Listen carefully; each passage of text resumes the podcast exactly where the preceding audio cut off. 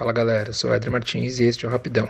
Para quem não me conhece, todo domingo eu trago uma dica de games e essa semana eu vou falar de um jogo para PC que é o Takeover. O jogo é um beaten up e se você já apareceu aqui pelo canal, viu que algumas semanas eu falei de um recente lançamento que agitou o mundo dos games, que foi o Streets of Rage 4.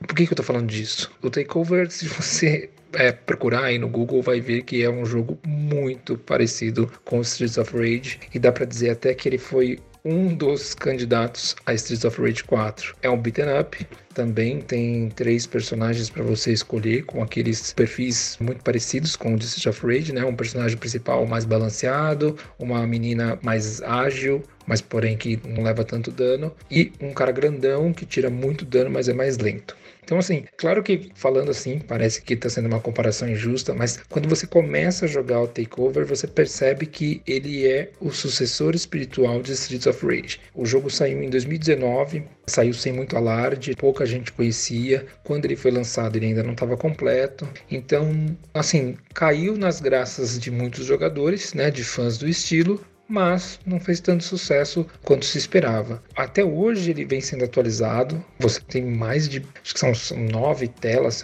nove estágios, se eu não me engano, mas mais de 20 telas. Ele tem uma qualidade gráfica absurdamente boa para o estilo de jogo e, assim, talvez seja um sacrilégio que eu vá dizer aqui, mas em termos de visual, eu prefiro o próprio Takeover do que o Streets of Rage 4, que ficou muito, muito bonito. O que eu acho que vale a pena para quem não conhece esse jogo ainda é, porque assim, o estilo dele, é, o clima é muito 1980, 1990. Telas escuras, muito neon, é, ruas sujas, as músicas são muito, muito, muito boas. Ela tem até participação de nomes famosos, pessoas até que participaram de franquias grandes como Castlevania ou o próprio Streets Rage. Então, assim, eu acho que ele, para suprir o que estava faltando no espaço que Streets of Rage e Final Fight deixaram, o Takeover ele supre bem com uma atualizada boa. Infelizmente, ele não fez o sucesso que eu acho que ele merecia. Se você não conhece, baixa o jogo, ele está disponível na Steam,